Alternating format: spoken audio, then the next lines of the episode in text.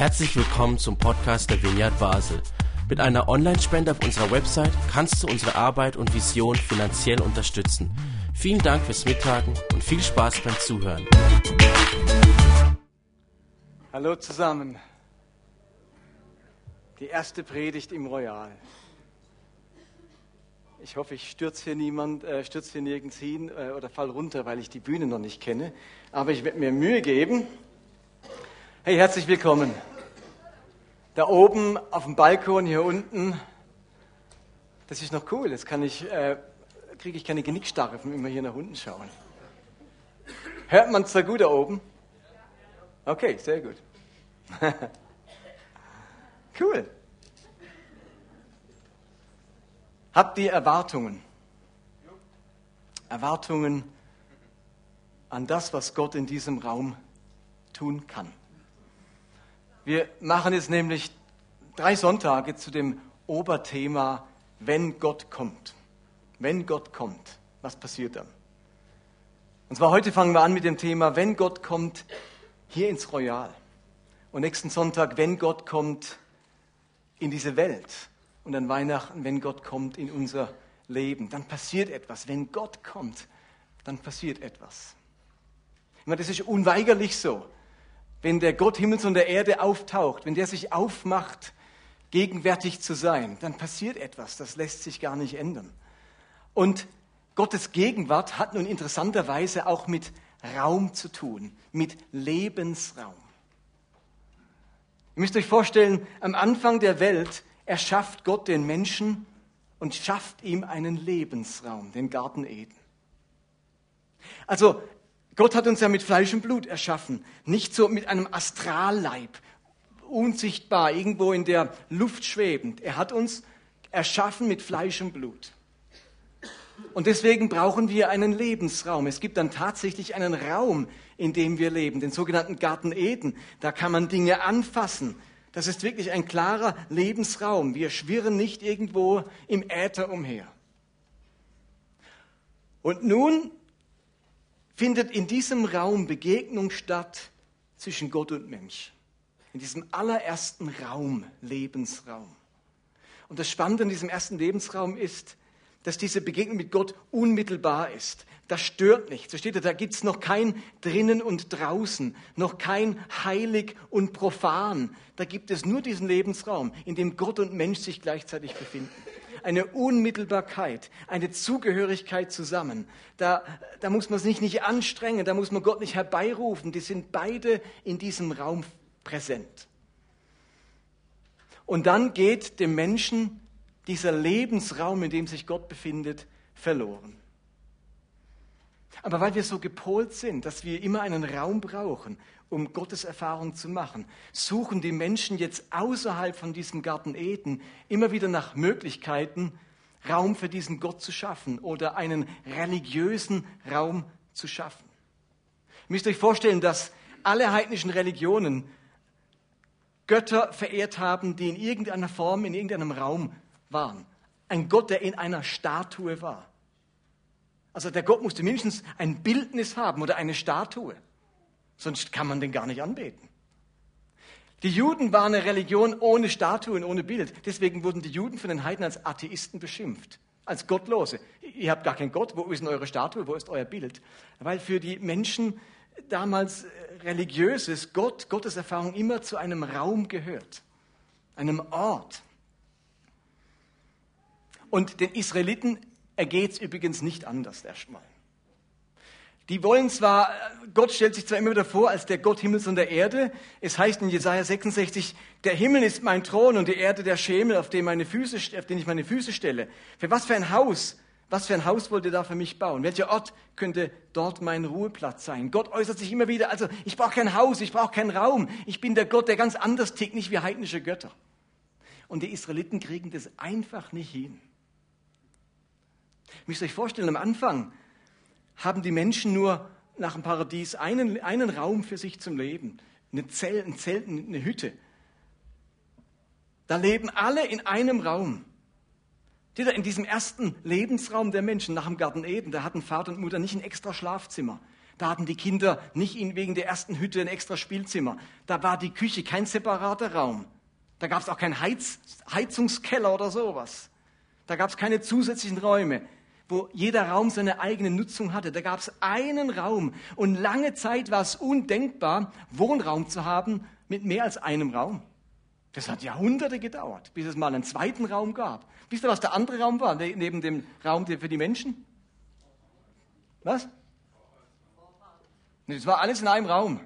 Der Stall, natürlich. Der Stall war der andere Raum. Und man hat in Israel ähm, Maria und Josef, Stall und so weiter, man hat Ausgrabungen gemacht, dass der Stall Teil vom Wohnraum war. Das war nämlich die Heizung der Antike. Da hast du den Stall dran gebaut und dann haben die Kühe und die Schafe, die du hattest, genug Wärme und äh, auch ähm, sonstige Dinge produziert, die Wärme abgeben und dann hat man ein wenig heizen können. Da hatte man einen Raum. Und wisst ihr, was der nächste Raum war, der sich entwickelt hat, der eine eigene Nutzung hatte? Das war eben nicht der Keller und nicht Spielzimmer und nicht das Elternschlafzimmer, sondern es war der religiöse Raum der nächste Raum, der sich entwickelt hat, der eine eigene Nutzung hatte, war der religiöse Raum. Obwohl Gott extra sagt, ich will eigentlich nicht in irgendeinem Raum wohnen, ich will mich nicht in einen Tempel oder eine Statue pferchen lassen, scheint es in der menschlichen Natur zu liegen, dass wir mit Dingen nur dann umgehen können, wenn sie Teil von unserem Lebensraum werden. Gott wollte auch nicht, dass es einen König in Israel gibt. Er sagt, ich bin euer König. Oh, das war anstrengend, ein unsichtbarer König. Und alle anderen Völker, die hatten einen richtigen König und eine richtige Krone und einen richtigen äh, Königspalast und einen Thron. Und wir müssen so einen unsichtbaren König haben. Das war schwierig für die Israeliten. Dann hadern sie mit Gott und, und mit Samuel und sagen, Samuel, können wir nicht so einen Stellvertreter Gott haben, den man sieht und mit dem man reden kann? Und dann lässt sich Gott darauf ein und sagt, also gut, dann, dann habt ihr halt auch noch einen sichtbaren König. Und dann kommt dieser Saul. Und in gleicher Weise wollen sie dann gern im, im, im, äh, angesichts der heidnischen Religion um sie herum, irgendwann wollen sie auch einen religiösen Raum. Ich meine, die waren 400 Jahre in ägyptischer Gefangenschaft. Wenn es einen Ort gibt, wo es religiösen Raum gibt, dann war es Ägypten. Da war alles voller Pyramiden und, und, und Götterstatuen, die bis heute noch stehen. Da war religiöser Raum ganz groß geschrieben. Und jetzt ziehen die Israeliten aus mit einem unsichtbaren Gott. Und da sagen die sich, Gott, könnte man nicht irgendeinen Raum haben? Ein Ort, wo wir dir begegnen können. Das, das steckt so in der menschlichen Natur drin. Und dann lässt sich Gott darauf ein. Und Mose darf die Stiftshütte bauen. Und als er sie vollendet hat, da stellt sich Gott dann tatsächlich zu diesem Raum und erfüllt ihn mit seiner Gegenwart. Ich finde es phänomenal, dass Gott sich immer wieder auf unsere Zerbrochenheit, auf unsere Menschlichkeit einlässt und wir kommen nicht klar mit einem unsichtbaren König, dann gibt es einen König. Und wir kommen nicht klar mit einem Gott, den man unsichtbar verehrt und dann lässt er sich darauf ein, dass man eine Stiftshütte baut. Und dann heißt es in Exodus 40, als Mose das ganze Werk vollendet hatte, kam die Wolke vom Berg Sinai herab und verhüllte das heilige Zelt. Die Herrlichkeit des Herrn erfüllte mit ihrem Glanz die ganze Wohnung. Deshalb konnte Mose nicht in das Zelt hineingehen. Gott stellt sich zu diesem religiösen Raum und zieht ein. Und dann lässt er sich wirklich ganz drauf ein. Da kommt nicht andauernd so die Seitenbemerkung, aber eigentlich will ich hier nicht sein. Eigentlich ist nicht der richtige Raum. Nein, der lässt sich ganz auf diese Stiftshütte ein. Und es wird im israelitischen Jargon das Zelt der Begegnung. Und irgendwann kommt dann David und sagt, das kann ja jetzt nicht sein, dass ich einen Königspalast habe und Gott wohnt im Zelt. Gott campt und ich habe einen richtigen Palast. Schluss mit dem Camping. Jetzt braucht Gott ebenfalls ein richtiges Haus. Da muss mein Palast abstinken dagegen, gegen den religiösen Raum, den ich für Gott bauen möchte. Und dann bereitet er alles vor. Salomo führt das Ganze dann aus und da heißt es in 2. Chronik 5, auch hier stellt Gott sich dazu, die Trompeter und Sänger lobten den Herrn und dankten ihm. Und der Gesang klang wie aus einem einzigen Mund. Begleitet von Trompeten, Zimbeln und anderen Instrumenten erhoben sie ihre Stimmen und priesen den Herrn. Seine Güte ist groß, seine Gnade bleibt ewig bestehen. In diesem Augenblick erfüllte eine Wolke das Haus des Herrn. Die Priester konnten deswegen ihren Dienst nicht fortsetzen, denn die Herrlichkeit des Herrn war im Haus Gottes gegenwärtig. Obwohl Gott eben kein Wesen aus Fleisch und Blut ist. Und er sicher nicht, jetzt nicht physischer Teil eines Raumes werden kann, so wie das ein Altar oder eine Statue werden kann. Erfüllt Gott doch diesen religiösen Raum mit seiner Gegenwart, mit seiner Herrlichkeit und bringt damit zum Ausdruck, dass Menschen etwas in diesem Raum erwarten dürfen. Wenn Gott dort wirklich einzieht, wenn die kaum mehr hintreten konnten, weil die Herrlichkeit des Herrn so gegenwärtig war, dann bringt es zum Ausdruck, ihr dürft in diesem Raum etwas erwarten. Ich bin hier. Ich stelle mich jetzt dazu, auch wenn ihr es nötig habt, so einen Raum zu haben. Gott nutzt Räumlichkeiten. Bis heute macht er das. Und das ist geschuldet unserer Natur, dass es uns so schwer fällt, mit reiner Innerlichkeit zurechtzukommen. Denn Jesus geht dann wieder einen Schritt weiter und sagt, ja, der Tempel ist schon nicht schlecht, aber wisst ihr, was der eigentliche Tempel ist? Und er führt uns ein bisschen zurück in, in paradiesisches Denken. Der eigentliche Tempel, das ist eure Gemeinschaft. Paulus formuliert es dann explizit in 1. Korinther 3, wenn es heißt, wisst ihr nicht, dass ihr als Gemeinde der Tempel Gottes seid und dass der Geist Gottes in euch wohnt.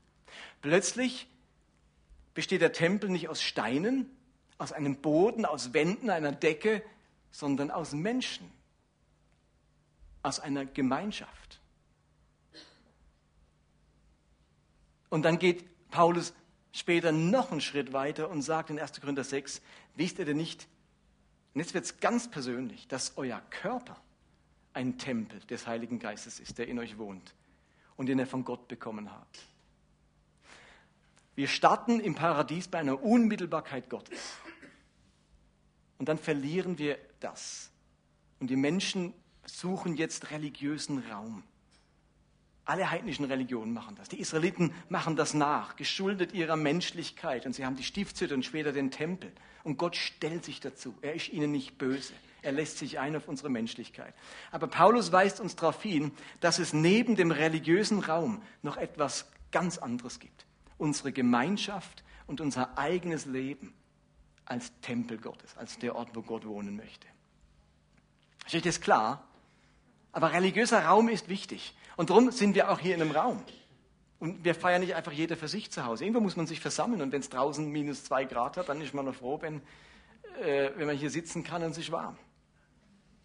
Aber uns ist allen klar, Gott ist hier gegenwärtig, nicht weil er es hier auch gemütlich findet und sagt, im Royal bin ich jetzt also ein bisschen lieber wie in der Theodoskirche. Oder andersrum. Manche würden sagen, in der Theodoskirche war er etwas lieber als im Royal. Gott geht lieber in die Kirche als ins Kino. Ihr Lieben, Gott ist hier gegenwärtig. Nicht wegen der Raumtemperatur oder der Deko, sondern weil unsere Gemeinschaft der Tempel ist. Und weil jeder von uns diesen Gott mit hineinträgt an diesen Ort. Und trotzdem ist religiöser Raum wichtig. Und ich würde jetzt zum Schluss mit euch gerne anschauen, was bei der Einweihung des Tempels passiert ist, weil wir heute auch sozusagen diesen Raum einweihen. Die haben ja alles fertig gebaut und als es alles fertig war, haben sie diesen ersten Gottesdienst im Tempel gefeiert. Und, und Salomo hat ein sehr langes Gebet gesprochen. Und anhand dieses Gebetes kommt zum Ausdruck, welche Erwartungen Salomo an Gott hatte. Was sollte geschehen in diesem Raum? Und ich möchte euch einfach mal die Erwartungen von Salomo schildern. Und dann könnt ihr überlegen, was heißt das für unsere Erwartungen? Und am Ende, während dem Lobpreis, also wir haben heute erst Predigt und dann Lobpreis, habt ihr so eine Karte bekommen, hoffentlich. Und, und ein Stift, Stift kann euch auch noch das ähm, Ordnerteam dann austeilen. Da könnt ihr dann im Lauf des Lobpreises eure persönlichen Erwartungen aufschreiben und da hinten an die Pinnwände dran heften. Und danach werden wir genau dafür beten, dass Gott unsere Erwartungen, die er will, erfüllt. Also nachdem alle Arbeiten für den Tempel vollendet worden waren, weiht Salomo zusammen mit der ganzen Gemeinde, dem ganzen Volk den Tempel ein und spricht ein ausführliches Weihegebet, dem er all seine Erwartungen zum Ausdruck bringt. Was soll Gott in diesem religiösen Raum tun? Und das betet er jetzt. Und wir lesen, jetzt steht alles in 2. Chronik 6, ein ganz langes Kapitel. Die Leute mussten richtig Sitzfleisch haben für so ein langes Gebet, wurde da gesprochen. Dachten auch, Salomo, mach dann mal wieder fertig. Aber dann kam nochmal so eine gute Bitte, wo sie sagten, jawohl, Amen, du hast recht, das soll hier passieren. Und er fängt so an. Da trat Salomo vor den Augen der Versammlung Israels zum Altar Jahwes und breitete seine Hände aus. Salomo hatte ein Podest aus Bronze anfertigen lassen, hatte ich auch gebeten, aber wurde noch nicht fertig, und mitten in den Vorhof gestellt. Es war zweieinhalb Meter lang, zweieinhalb Meter breit und anderthalb Meter hoch. Er stieg auf dieses Podest, kniete sich vor der ganzen Versammlung Israels hin, breitete seine Hände zum Himmel aus und sagte. Und jetzt lese ich immer so einen kurzen Abschnitt vor, was er betet und überlegen uns, was will Salomo damit sagen? Was sind seine Erwartungen? Was soll Gott in und durch diesen Tempel tun? Das Erste, was er betet, ist, du hast deinem Diener, meinem Vater David, deine Versprechen gehalten. Das müsst ihr jetzt eigentlich auch an der Leinwand sehen.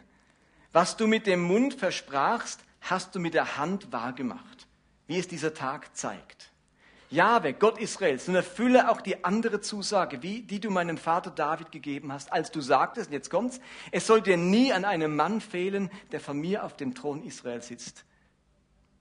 Wenn nur deine Söhne darauf achten, so nach meinen Weisungen zu leben, wie du das getan hast. David hatte die Verheißung bekommen, dass er und seine Nachkommen immer auf dem Thron Israel sitzen würden. Und an diesem religiösen Ort sagt Salomo jetzt, lass es nie an einem Mann fehlen, der auf dem Thron sitzt. Salomo wünscht sich, dass Gott weiterhin mit ihm und mit den kommenden Königen Israels das Reich Israel bauen würde, dass er mit ihnen ist. Salomo bittet eigentlich um eine gute und weise Leiterschaft. Er wünscht sich, Herr, in diesem Raum, Lass eine gute und gesunde Leiterschaft sein. Lass es nie an einem guten Leiter fehlen. Es ist eine Bitte um gesunde und kluge Leiterschaft. Und auch wir wünschen uns, dass in diesem Gebäude gute und kluge Entscheidungen gefällt werden, die dieser Gemeinschaft und dem Reich Gottes weiterhelfen und vor allem die den Willen Gottes widerspiegeln. Also das Erste ist, dass Salomo bittet, Gute, kluge, gesunde Leiterschaft will ich, Herr. Schenk uns gute Leiter in diesem Raum. Und äh, es ist wahrscheinlich in eurem Interesse, wenn das auch eure Erwartung ist. Gott, schenk uns hier in diesem Gemeindezentrum, in diesem Gemeindehaus gute und gesunde Leiter. Leiter können es nie allen recht machen. Aber am Ende geht es darum, es Gott recht zu machen, dafür zu sorgen, dass sein Wille, dass seine Pläne und seine Werte Raum finden in dieser Gemeinschaft. Dann betet Salomo weiter. Trotzdem bitte ich dich, Jahwe, mein Gott, achte doch auf das Gebet deines Sklaven und höre auf sein Gebet und seine Bitte, die er vor dich bringt. Halte deine Augen Tag und Nacht über diesem Haus offen, von dem du gesagt hast, dass dein Name dort wohnen soll. Und höre auf das Gebet, das dein Sklave zu dieser Stätte hinrichtet. Höre doch auch auf das Flehen, das dein Sklave und dein Volk vor dir an dieser Stätte hin zu dir richten höre du es selbst in deiner himmlischen Wohnung, dort, wo du thronst. Ja, erhöre uns und vergib. Was sich Salomo hier wünscht, ist Gottes Gegenwart und Gebetserhörung. Und ich wünsche mir das auch. Ich wünsche mir, dass das ein Ort ist, wo Gott Tag und Nacht seine Augen offen hält über diesem Haus und dass sein Name hier wohnt. Es soll das Merkmal dieses Tempels sein, sagt Salomo, dass Gott dort nicht kommt und geht, mal auftaucht und wieder fern ist, sondern dass er wirklich nahe ist und seine Augen immer darauf achten, was an diesem Ort geschieht und gesprochen wird. Salomo wünscht sich Gebetserhörungen. Höre auf das Flehen, das dein Volk an, diesen, an Gott richtet. Wie wäre es, wenn dieses Royal wieder zu einem Art Haus des Gebetes wird? Wir haben das ein paar Jahre vernachlässigt ein regelmäßiger Gebetsabend oder verschiedene Formen von Gebet. Und Salomo sagt sich, wenn wir so einen neuen Tempel haben, dann wünsche ich mir, dass das ein Ort des Gebets wird, dass dein, dein Ohren und deine Augen immer offen sind, was hier passiert. Du bist präsent und wenn Leute hier was beten, wenn dein Volk betet, wenn die Leiter beten, wenn die, wenn die Mitglieder beten, dann hörst du und handelst. Salomo wünscht sich einen Ort der Gebetserhörungen. Ich wünsche mir das auch, dass hier im Royal Gott kommt und unsere Gebete erhört. Nachher werden während dem Lobpreis vielleicht Leute rausgehen ins Foyer zum Gebetsteam, weil sie krank sind, weil sie Nöte haben, weil sie Ermutigung brauchen. Dann wünschen wir uns doch alle, dass da nicht nur leere Worte gemacht werden, sondern dass Gottes Augen hier offen sind über diesem Ort und der heilt wirklich. Und der richtet wirklich auf und der stärkt Leute wirklich. Ein Ort, wo Gottes Ohren und Augen offen sind und er hört unser Gebet. Das wünscht sich Salomo. Das dritte, das er sich wünscht, steht an den Vers 24. Und wenn dein Volk Israel von Feinden besiegt wird, weil es an dir gesündigt hat und dann wieder umkehrt und deinen Namen preist und in diesem Haus zu dir betet und fleht, dann höre du es im Himmel und vergib deinem Volk Israel seine Schuld und bring es wieder in das Land zurück, das du ihnen und ihren Vorfahren versprochen hast. Salomo ist sich absolut bewusst, dass das Volk gegen Gott sündigen wird, dass es ihm davonlaufen wird, dass es eigene Wege, äh, eigene Wegen gehen wird. Aber er wünscht sich, dass das Volk immer wieder umkehrt, zurückfindet zum Lobpreis und im Tempel Gott wieder ganz neu Gott sucht. Und dann erwartet er, dass Leute eine Erfahrung machen in diesem Tempel. Egal, wie sie Gott davongelaufen sind, egal, welche Konsequenzen sie auf sich gezogen haben, sie, er, will, er wünscht sich, dass sie in diesem Tempel echte Vergebung erleben und Wiederherstellung ihrer Verheißungen. Wiederherstellung dessen, was Gott ihnen eigentlich zugesagt hat. Also nicht nur Vergebung, sondern Wiederherstellung. Er sagt ja, und dass wir wieder zurück dürfen in das Land, das du unseren Vätern zugesagt hast. Also wenn wir vertrieben wurden, wenn unsere Schuld Konsequenzen hatte, dann wünsche ich mir, wenn wir zum Heiligtum hinbeten, dass du uns vergibst und uns wiederherstellst. Auch das wünsche ich mir für unser Royal. Wenn Gott hier kommt, dass echte Vergebung geschieht. Dass Leute tiefe Vergebung erleben, egal was sie angestellt haben, aber nicht nur Vergebung, sondern echte Wiederherstellung. Dass die Verheißungen, die Berufung, das, was Gott uns zugesagt hat, nicht nur uns als Gemeinde, sondern als, als Einzelne, Gott wiederherstellt, Gott wieder aufrichtet. Das hat sich Salomo zutiefst gewünscht und er wusste, wie relevant das sein würde. In Vers 26 heißt es dann, wenn sich der Himmel verschließt, dass es nicht regnet, weil sie an dir gesündigt haben, und sie dann zu dieser Stätte hinbeten und deinen Namen preisen, dann höre du es vom Himmel her und vergib deinen Dienern und deinem Volk Israel die Sünde, denn du führst es den rechten Weg. Und jetzt kommt's und lass es wieder regnen auf dein Land, das du deinem Volk zum Eigentum gegeben hast. Hier geht es zwar auch noch ums, um den, äh, ums Thema Vergebung, aber hier geht es vor allem darum, dass Gott seinen Segen wieder schenkt. Dass Gott wieder anfängt zu segnen. Dass wir wieder in der Gunst Gottes stehen.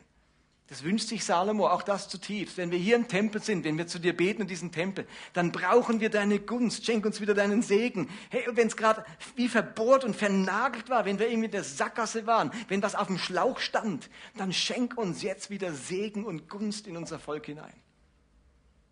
Und er verknüpft das immer mit, mit diesem religiösen Raum.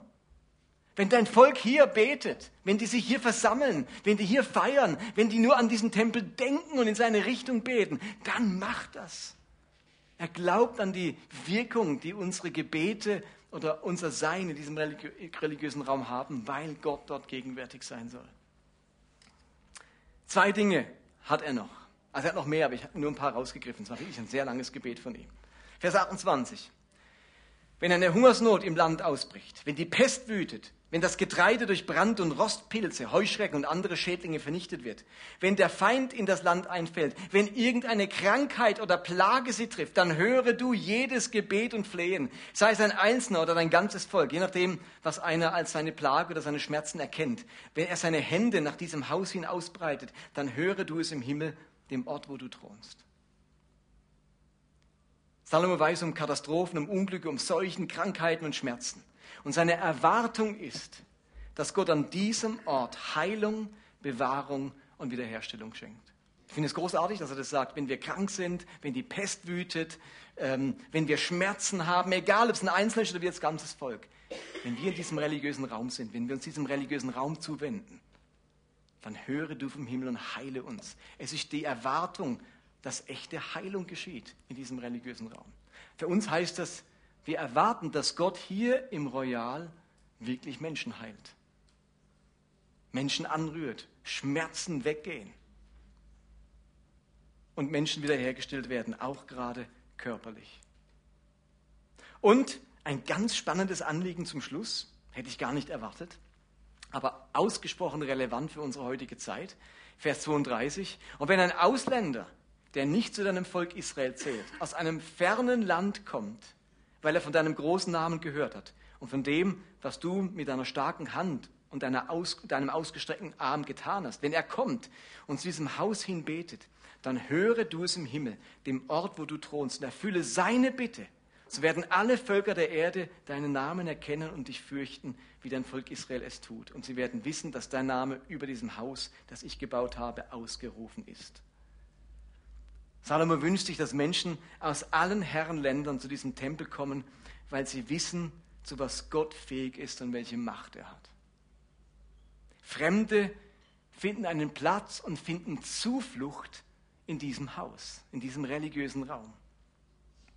Und auch ich wünsche mir, dass Menschen von überall herkommen, Ausländer, Fremde, Entkirchlichte, weil sie mitbekommen haben, was Gottes starke Hand und sein ausgestreckter Arm tun können.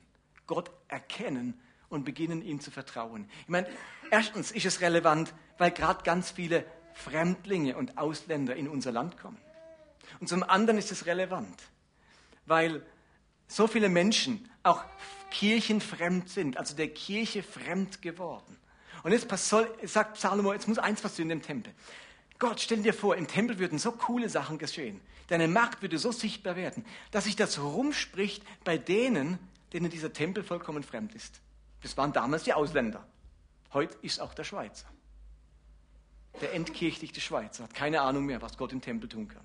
Was in religiösem Raum wirklich geschehen kann. Die hören nur Gerüchte, Vorurteile. Und wenn man irgendeine Show im Fernsehen anschaut oder einen Kommentar, dann merkt man, ähm, die haben so ein, eine Stereotype im Kopf, was in religiösem Raum passiert. Und oftmals ist das auch wahr, dass dort komische Sachen passieren. Ähm, ich habe gerade ein Zitat gelesen, die Tage vom äh, Kardinal Ratzinger, der zu dem Gleichnis sprach, dass das Reich Gottes wie ein Baum sein soll mit vielen Ästen, wo die Vögel des Himmels Zuflucht finden. Und er meinte, wir müssen aufpassen, dass die Kirche kein vertrockneter Baum wird mit dürren Ästen, wo vor allem komische Vögel nisten. Und ähm, das sagt der, äh, jetzt der vorletzte Papst, aber er hat natürlich recht. Es ist manchmal so, dass wir nicht ein grüner Baum darstellen, sondern ein vertrocknetes Ding, wo komische Vögel drin äh, hausen. Aber Salomo sagt sich, meine Erwartung ist, dass so cooles Zeug passiert, dass deine Macht, deine Kraft so sichtbar wird, dass die, die das nicht kennen, das hören, mitbekommen, hierher kommen und selbst diese Macht erleben. Also entkirchlichte Menschen der Schweiz und Menschen aus anderen Ländern, die diesen Glauben gar nicht kennen, hören etwas davon. Hey, hast du gehört, was im Royal passiert? Da ist wieder jemand geheilt worden. Da ist wieder eine Ehe gerettet worden. Da hat wieder jemand nach jahrelang gesuchen, haben die Gebete, hat eine Arbeitsstelle gefunden. Oder was auch immer es ist, Gebetserhörung, Wiederherstellung, Heilung. Gottes, Gottes Reich ist unter uns. Das wünscht sich Salomo zutiefst. Am Ende fasst Salomo all seine Hoffnungen und Erwartungen zusammen, indem er folgenden Satz betet. Und nun, Herr, unser Gott, steh auf und begleite deine Lade, also die Bundeslade, das Wahrzeichen deiner gewaltigen Macht. Komm zu deinem Ruheplatz. Gib deinen Priestern Vollmacht, uns deine Hilfe zu vermitteln. Alle deine Treuen erfreue mit Glück und Segen.